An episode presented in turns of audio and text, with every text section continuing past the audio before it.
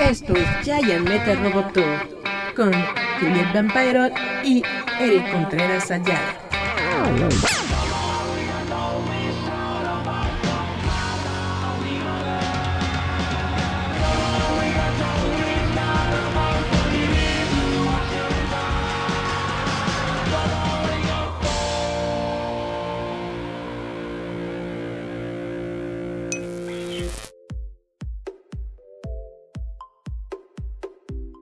Hola, hola, hola. Esto es Giant Metal Roboto. Gracias por estar conmigo.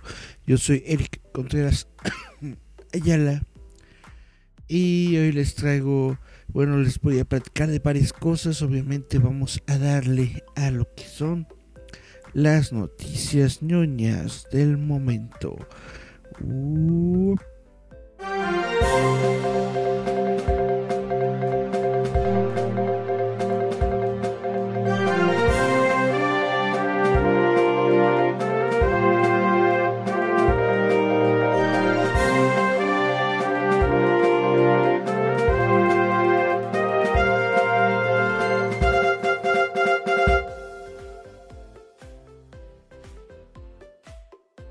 Pues ya estamos aquí. Vamos a darle de entrada a las noticias ñoñas porque tenemos bastante cosas de que platicar.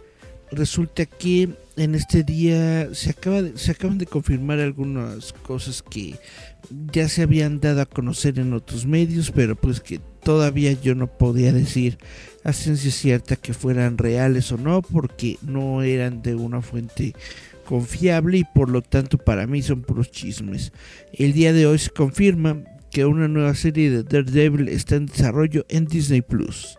Se está trabajando en una nueva serie de Daredevil en Disney Plus, según el sitio Variety. El dúo de Cover Affairs, Mark Corman y Chris Ord, están encargados de escribir y producir una serie que una vez más traerá al hombre sin miedo al redil de Marvel. El MCU ya ha establecido que Matt Murdock de Charlie Cox y Kingpin de Vincent D'Onofrio existen en su universo después de que los dos debutaran en el universo Marvel de nivel de calle de Netflix, con Cox repitiendo su papel de Murdock cuando defendía a Peter Parker en Spider-Man No Way Home y Dionofrio regresando como el villano en Hawkeye de Disney Plus. Estas apariciones han hecho que los fanáticos piensen que esto es solo el comienzo para los dos. Ahí estamos, ¿sí? Solo el comienzo para los dos ya que Marvel continuó expandiendo su universo de televisión y películas, pero en lugar de una nueva serie de Daredevil, la especulación sugirió que Cox y Dionofrio podrían hacer más apariciones especiales en programas como She-Hulk, que se centra en el mundo legal, o Echo, que tiene una conexión con Kingpin. La historia del cine y la televisión de Daredevil es todavía bastante nueva.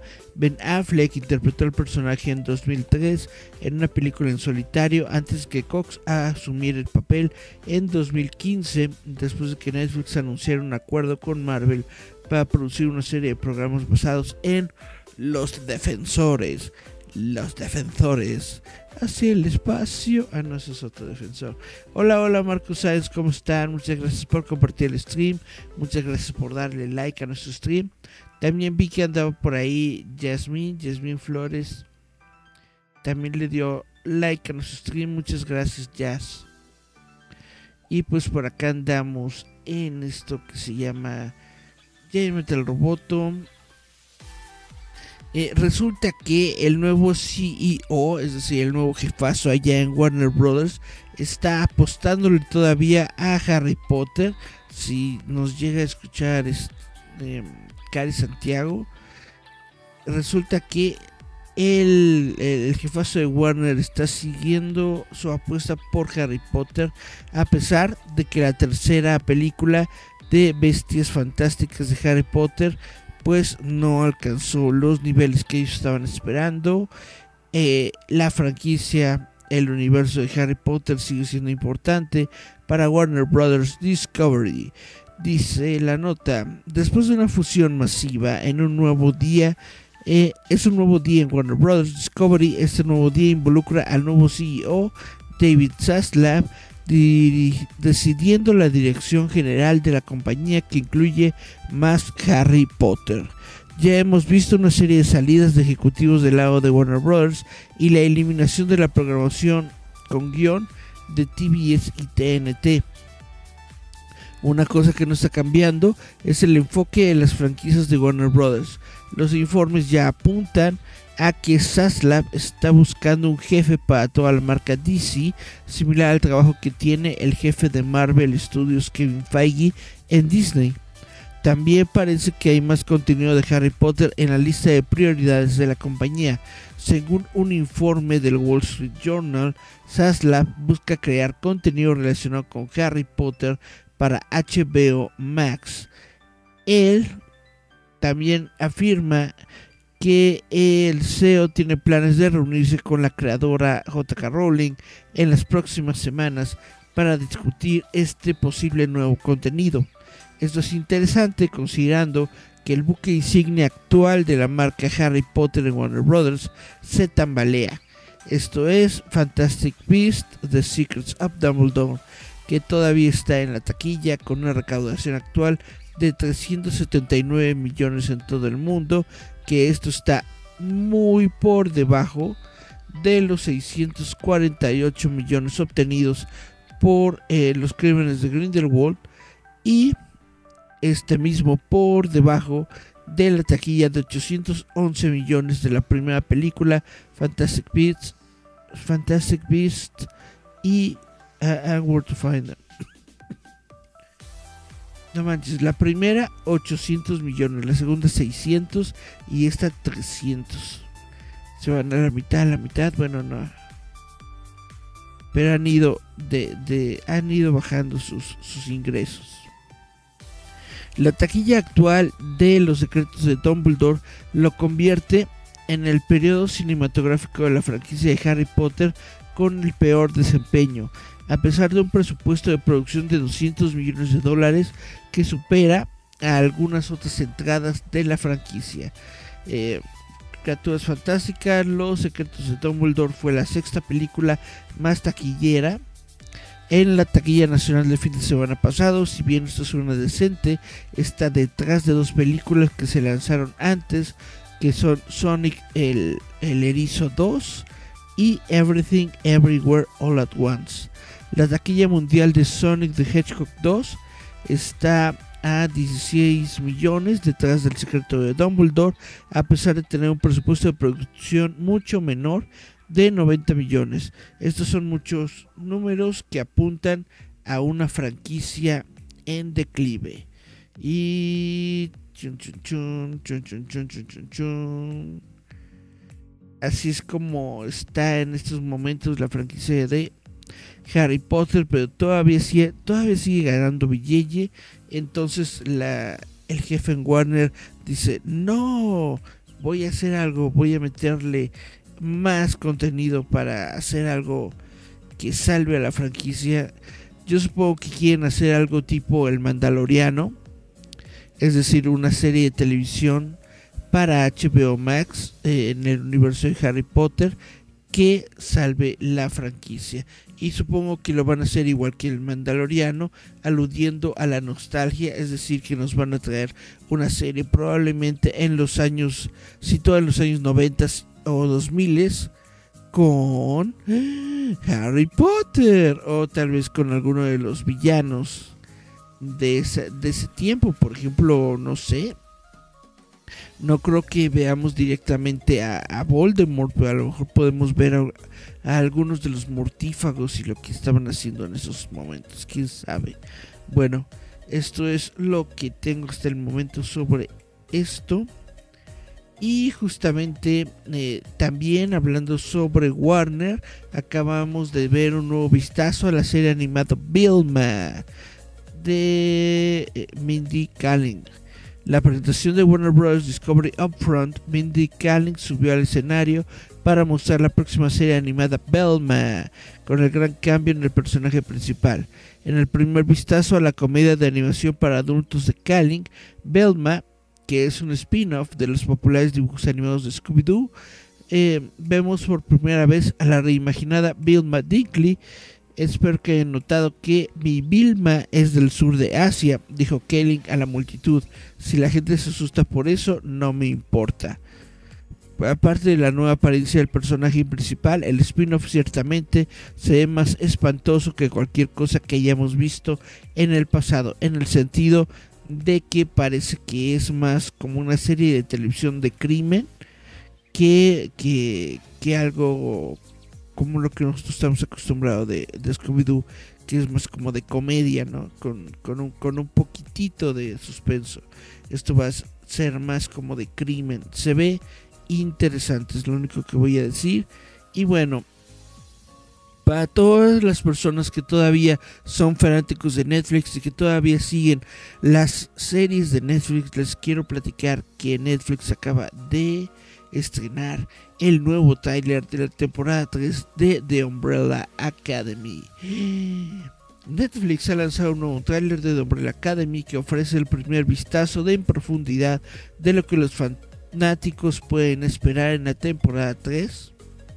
Este tráiler de dos minutos revela que si se acerca a otro apocalipsis y The Umbrella Academy una vez más tiene solo unos cuantos días para detenerlo, aunque esta vez mientras también compite con la línea de tiempo alternativa de Sparrow Academy. El tráiler muestra algunos de los nuevos personajes en acción, aparentemente inmediatamente después del final de la temporada 2, cuando los miembros de de Umbrella Academy regresaron al presente.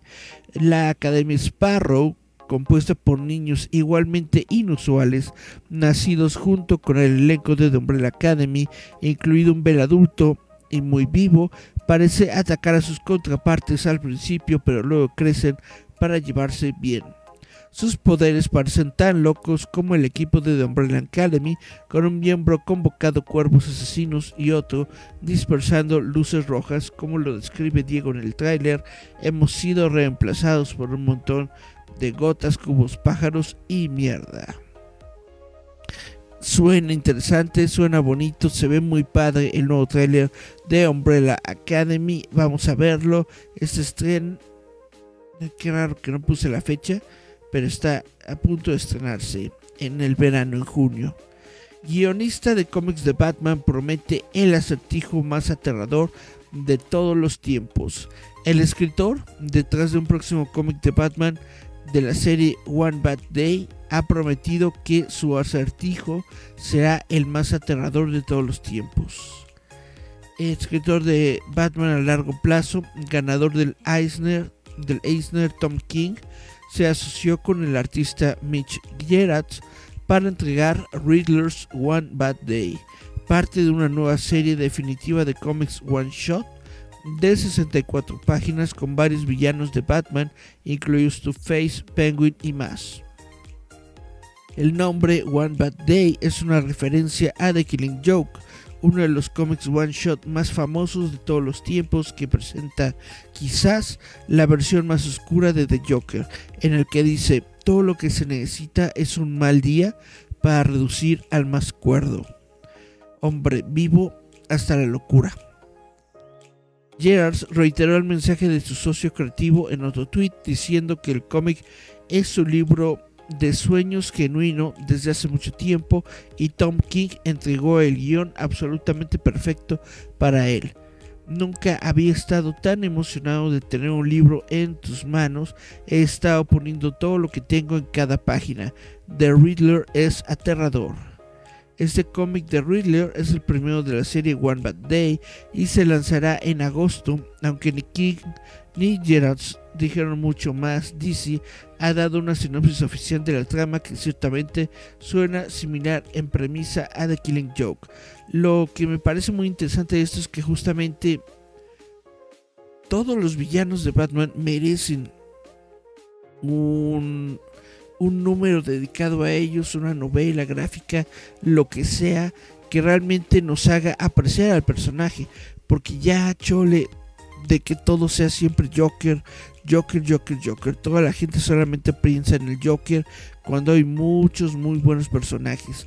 Pues en todo el panteón de, de villanos de Batman y una eh, historia tan seminal como The Killing Joke, pero hecha, por, hecha para otro personaje puede ser algo muy interesante, algo que no hemos visto hasta el momento y que ciertamente pues esperamos que les salga bien a la gente bonita y también a la gente fea dentro de DC Comics.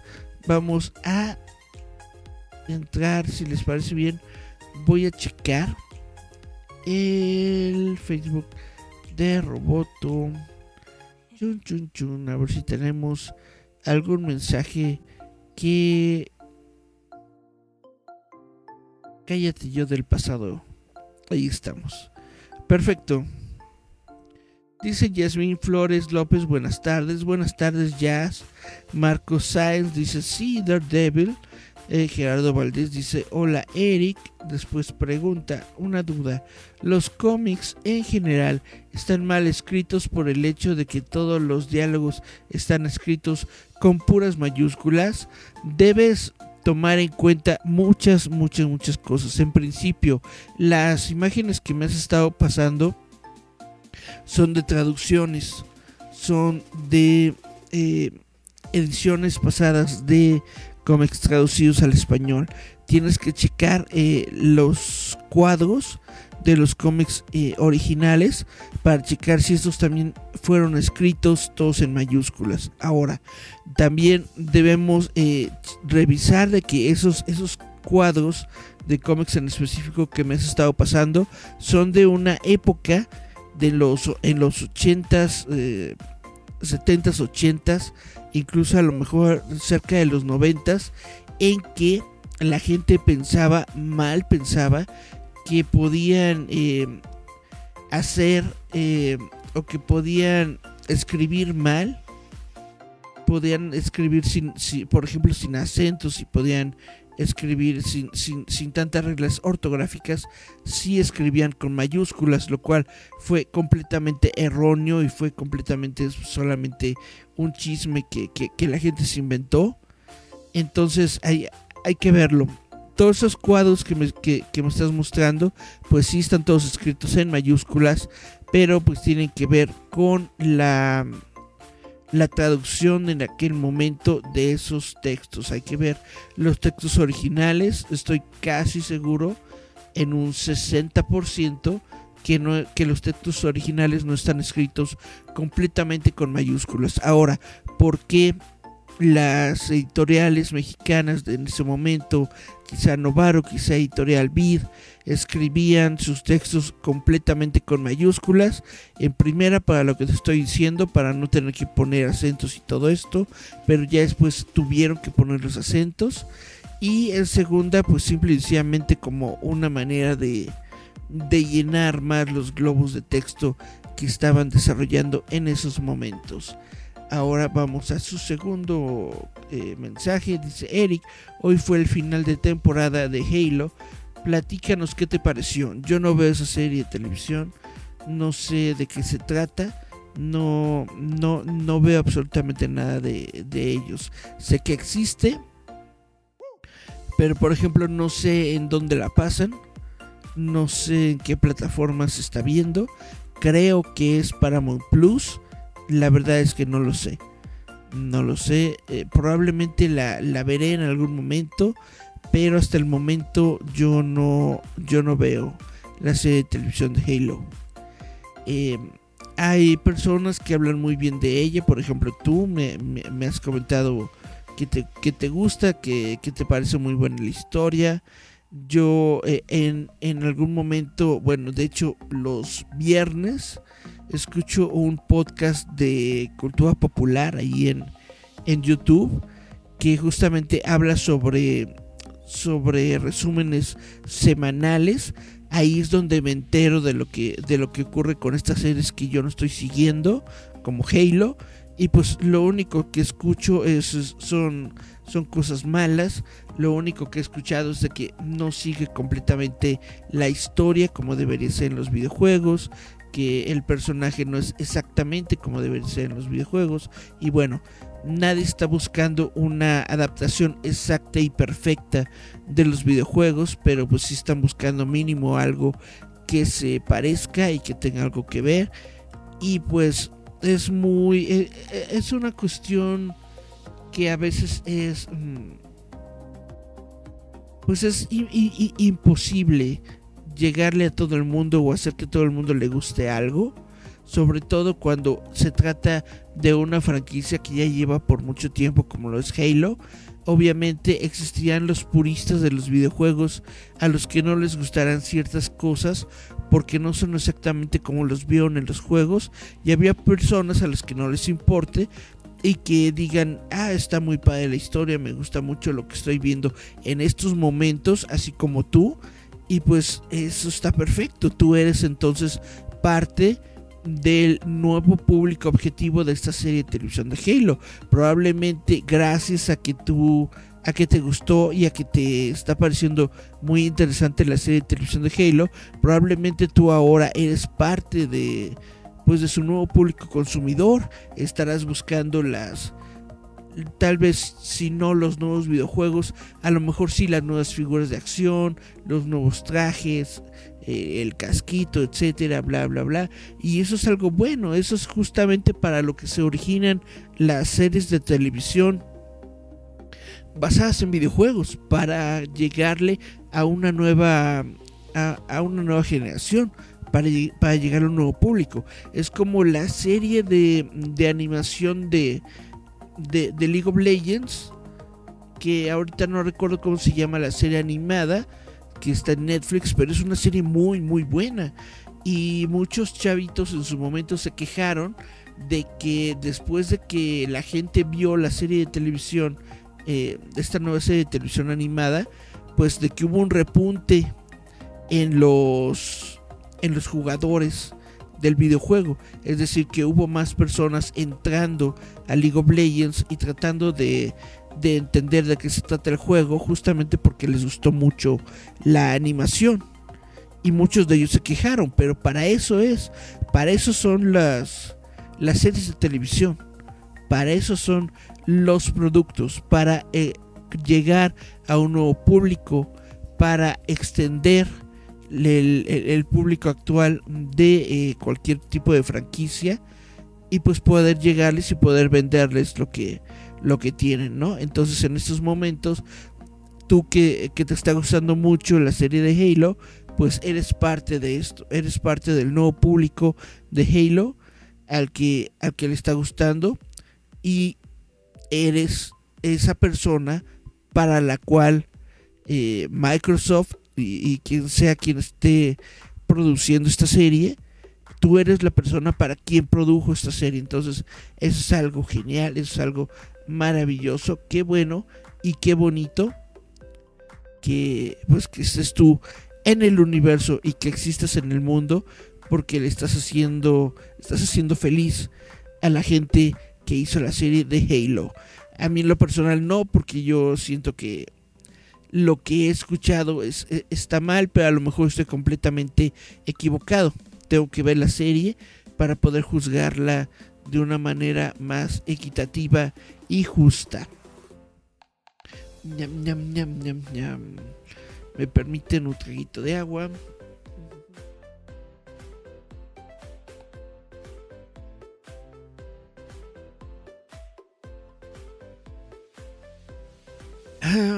Vámonos pues a la siguiente nota que les traigo aquí. Les traigo una, una, noticia bastante triste. Resulta que Vangelis, el compositor ganador del Oscar por eh, la cinta Carros de Fuego, eh, murió el martes a los 79 años de edad. El Oscar por Carros de Fuego lo convirtió inmediatamente en un compositor de de películas. Ridley Scott lo contrató para su eh, película de ciencia ficción Blade Runner. Costa Gabras lo contrató para el drama de Jack Lemmon Missing, ambos de 1982, ambos nominados a los premios BAFTA, la nueva versión de Mel Gibson de The Bounty también. Tuvo partituras posteriores también para dramas históricos como 1942 de Ridley Scott, Alexander de Oliver Stone, ambas menos célebres, pero musicalmente convincentes por su mezcla de electrónica con orquesta y coros convencionales. También compuso la música para el thriller erótico Bitter Moon de Roman Polanski. Y bueno, Vangelis nació como Evangelos Odysseas Papatanasiou. El 29 de marzo de 1943 se crió en Atenas. Él fue un pianista autodidacta quien formó la banda de rock Fornix en 1963. Tocaba música pop y versiones de los Beatles, pero comenzó a trabajar en bandas sonoras y sesiones de cine unos años más tarde. Después de mudarse a París, en 1968 formó el cuarteto de rock progresivo Aphrodite's Child con un grupo de expatriados griegos, incluido Denis Rusos, Demis Rusos. El grupo disfrutó del éxito de las listas de éxitos en varios países europeos, particularmente con el sencillo Rain and Tear. Después de que este grupo se disolvió, rechazó una oferta para reemplazar a Rick Wakeman en las leyendas del rock progresivo Yes y en cambio se centró en el trabajo solitario y en la música de películas. Sin embargo, Después de mudarse a Londres en 1975, comenzó a colaborar con el cantante de Yes John Anderson, con quien lanzó cuatro álbumes como John and Vangelis entre 1980 y 1991, uno de los cuales alcanzó el top 5 británico. Cada vez más solitario, concedió pocas entrevistas, prefiriendo trabajo de estudio a la publicidad y promoción. Sin embargo, en una entrevista que dio en la década de 1980, dijo, la gente dice que un sintetizador es una máquina, no un sonido natural, pero todo es natural. El primer instrumento construido, una flauta o tal vez un tom-tom, fue una máquina para crear sonido. Los instrumentos acústicos convencionales como una guitarra son fantásticos, pero están restringidos y siempre dan el mismo tipo de sonido. Nos permite ir más allá de lo que hemos conocido. Puede comenzar con un pitido y desarrollar toda una gama de sonidos con infinitas variaciones. Es increíble. Hubo partituras de música electrónica antes del ascenso a la prominencia de Vangelis, pero el enorme éxito comercial de Carros de Fuego y el éxito artístico de Blade Runner y otras partituras ayudaron a asegurar un futuro para la composición basada en sintetizadores eh, en películas y televisión. En poco tiempo, las partituras totalmente electrónicas fueron tan comunes en series como Miami Vice de 1984, Witness de 1985 y los compositores adoptaron esta nueva forma de hacer música. Es decir, gracias a Vangelis tenemos música de sintetizador en prácticamente todas las producciones de televisión de los años 80.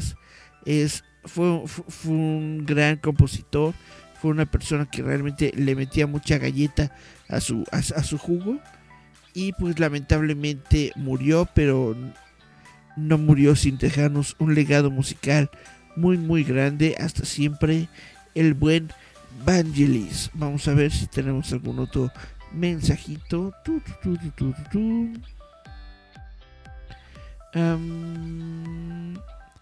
no, solo lo del final de temporada de Halo. Muy bien, entonces vamos a continuar con otra notita de las que les tengo preparadas. Y es que se avecina una serie live action de Godzilla y los Titanes para la plataforma de Apple TV que establece a Matt Shackman quien eh, sale de WandaVision como director de todo el proyecto. Ok. Matt, Shackman se ha unido a la serie de Godzilla de acción en vivo de Apple TV de Legendary Television según ha podido saber Variety, el sitio Variety en exclusiva. El programa se ordenó en Apple en enero. Shackman dirigirá los dos primeros episodios y se desempeñará como productor ejecutivo de la serie. La serie sin título continúa la historia del Legendary Monsterverse establecido en películas como Kong School Island y Godzilla de 2014. Shackman dirigió recientemente toda la serie de Disney Plus de WandaVision, Además de ser productor ejecutivo, Shackman obtuvo una nominación al Emmy por dirigir la serie. También dirigió el primer episodio de The Great para Hulu, así como episodios de programas como Game of Thrones, The Boys, Batman, Mad Men y Fargo. Ha dirigido más de 40 episodios de It's Always Sunny en Filadelfia hasta la fecha y también está listo para dirigir la próxima secuela de la película Star Trek que se encuentra actualmente en proceso. Está representado por UTA Artists y bueno, tras la estrendosa batalla entre Godzilla y los titanes que ha arrasado en San Francisco y la impactante nueva realidad de que los monstruos son reales, la serie Monsterverse explorará el viaje de una familia para descubrir sus secretos enterrados y un legado que los vincula con la organización secreta conocida como Monarch. Chris Black y Matt Fraction co-crearon la serie con ambos productores ejecutivos. Black también actuará como showrunner. Joey Harold y Tony Turrell de Safe House Pictures también sean productores ejecutivos junto con Hiro Matsuoka y Takemararita de Toho Toho, por supuesto, es el propietario del personaje de Godzilla y tiene la licencia de los derechos de Legendary para la serie. Ha habido cuatro películas en el Monsterverse reiniciado hasta la fecha: Godzilla de 2014, Kong Skull Island en 2017, Godzilla King of the Monsters de 2019 y más recientemente Godzilla vs. Kong de 2021. Las películas han recaudado colectivamente más de 2 mil millones en la taquilla mundial. Tómala Harry Potter. Bueno, ni Harry Potter, ¿cómo se llama este? Criaturas fantásticas. Tómala criaturas fantásticas. Te gana, te gana el Monsterverso. También hay una serie de anime que se llama School Island, actualmente en proceso en Netflix. Nada más chequen la calidad de la melcocha. Ah, caray, ya no me llegaron mensajes, ¿por qué? Pero bueno, vamos a continuar con las notitas que tengo yo programadas. Chun, chun, chun.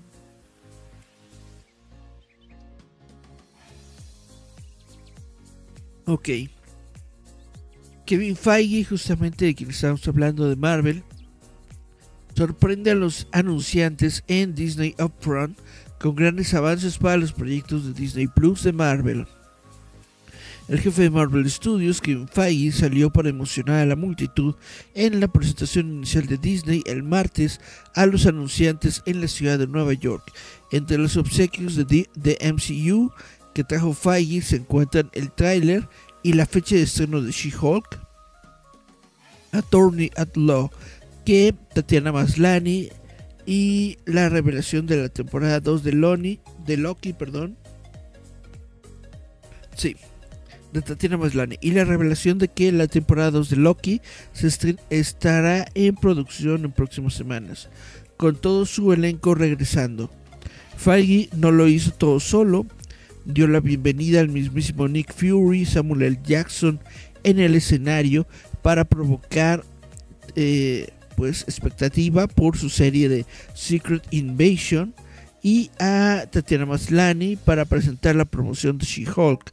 Además, Feige reveló que Loki es la serie de Marvel Studios más vista en Disney Plus hasta el momento dijo, ser parte de una compañía como Disney brinda muchas oportunidades increíbles para los clientes. Y desde el lanzamiento de Disney Plus a finales de 2019, nuestro equipo ha podido extender y expandir nuestra narración de una manera completamente nueva. Cuando nos pidieron por primera vez que empezáramos a trabajar en la programación de Disney Plus, Sabíamos que queríamos entrelazar historias entre las películas y nuestras series que son parte del universo cinematográfico de Marvel o MCU, como un todo. De las seis series que hemos visto hasta ahora, hemos introducido nuevos personajes fantásticos, pero también hemos podido sumergirnos más profundamente en las vidas de las historias de fondo de algunos de los superhéroes favoritos del MCU. Feige señaló que Marvel ahora finalmente está viendo los resultados de esa interconectividad entre Disney Plus y las películas con el estreno en cines de Doctor Strange en el multiverso de la, locura después de WandaVision del año pasado que presenta a Elizabeth Olsen como la bruja escarlata. Y ahora She-Hulk Attorney at Law sigue a Jennifer Walters mientras navega por la complicada vida de un abogado soltero de treinta y tantos años que también resulta ser un Hulk verde con superpoderes de 6 pies y 7 pulgadas. La serie de 9 episodios que debutará el 17 de agosto presenta a Mark Ruffalo como Smart Hulk, a Tim Roth como Emily Blonsky Abomination y a Benedict Wong como Wong. El elenco también incluye a Ginger Gonzaga, a John Segara, Yamila Jamil, John Bass y René Ellis Goldsberry. Los productores ejecutivos son Kevin Feige, Luis Despósito, Victoria Alonso, Brad Whittlebrook, Kat Coiro y Jessica Gao. Los coproductores ejecutivos son Wendy Jacobson y Jennifer Booth. Pues ustedes ya lo vieron ya veo en el tráiler de She-Hulk. Me gustó bastante, me gustó mucho porque tiene toda la vibra eh, justamente cómica, mm, tranquila que tiene el, el cómic de She-Hulk. Aunque debo decir que el CGI ligeramente lo siento, lo siento todavía un poquito raro. Debería simple y sencillamente ser Tatiana Maslani en color verde y ya pero creo que hubo algunas alteraciones justamente para hacerla más grande y esas pequeñas alteraciones son las que hacen que se vea un poco raro el CGI, pero bueno, tendremos que ver la serie de televisión para ver qué tal le va en general a todo lo que, lo que sucede ahí. hay, hay, algunas personas, ya saben como la gente, apenas les pasan 10 segundos de, de tráiler y ya se están haciendo sus especulaciones, ya andan diciendo que, qué villanos van a salir y bla bla bla bla bla. Bueno, pues eso es otro, esos son otros medios, eso no es Roboto, Roboto no se trata de especular, Roboto solamente habla de lo que vio y yo lo que veo es una serie que se ve muy interesante, que se ve que va a estar creativa y que tiene pues a una persona muy muy muy muy buena eh, adelante, que es Tatiana Maslani. Tatiana Maslani resultó ser una gran actriz en, su serie de Orphan Black. Y pues también vamos a tener a Mark Ruffalo, aunque yo supongo, espero que solamente aparezca en algunos episodios. También tenemos a Emily Blonsky y bueno, a, a, Benedict Wong. Esperemos ver qué tal esté la serie. Esperemos que le vaya bien a esta serie. Y si no le va bien, pues ni modo, pero de todos modos le vamos a ver. No me aparecen más mensajes, déjenme ver si a lo mejor yo soy el problema. Voy a darle restaurar. ¿Cómo se llama? Reiniciar. Recargar. Vamos a recargar el video. No, me parecen solamente 5 comentarios. Bueno. De todas formas, muchas, muchas gracias a los que eh, hicieron comentarios.